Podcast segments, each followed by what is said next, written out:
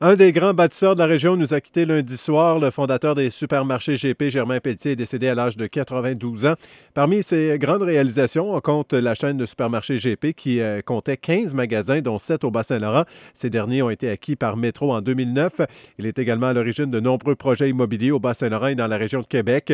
La société immobilière GP détient plus d'un million six cent mille pieds carrés d'espaces commerciaux dans ces deux régions. La directrice des opérations à la société immobilière est la petite fille de l'homme d'affaires Saint-Arnaud. Germain était quand même euh, malade depuis déjà quelques mois. On s'était préparé à l'éventualité, mais la journée que ça arrive, c'est toujours triste. On a déjà commencé à recevoir les témoignages de sympathie, donc on peut voir un peu la marque euh, qu'il a laissée et l'effet que ça fait un peu dans la communauté également. Les funérailles de Germain Pelletier seront célébrées ce samedi 13h30 à l'église Notre-Dame de Lourdes de Montjoly.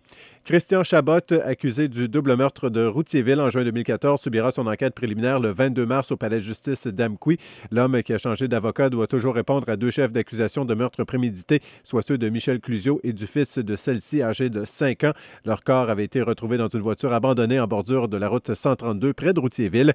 C'était la deuxième fois que cette étape était reportée puisqu'en décembre, l'avocat qui représentait l'individu âgé de 39 ans a demandé à être dessaisi du dossier.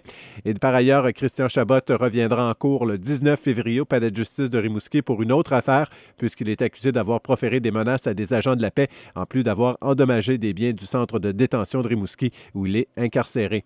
L'Association québécoise des centres de la petite enfance retourne à la table des négociations. Elle accepte l'invitation du nouveau ministre de la Famille, Sébastien Prou, de reprendre les discussions entourant les compressions budgétaires. Une rencontre est prévue cette semaine. On écoute le premier ministre Philippe Couillard, suivi du chef du Parti québécois, Pierre-Carl Péladeau. On assoit le, système de garde du Québec sur des bases beaucoup plus solides. C'est pour ça qu'on a procédé au changement du mode de contribution. Qu'est-ce qu'il va en devenir des CPE? Nous, au Parti québécois, nous y croyons.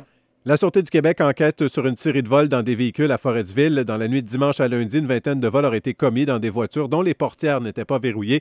Différents items ont été volés. Les policiers invitent donc la population à prendre les mesures nécessaires pour éviter d'être victime d'un vol. Toute information permettant de faire progresser l'enquête peut être communiquée au poste de la MRC de la Haute-Côte-Nord.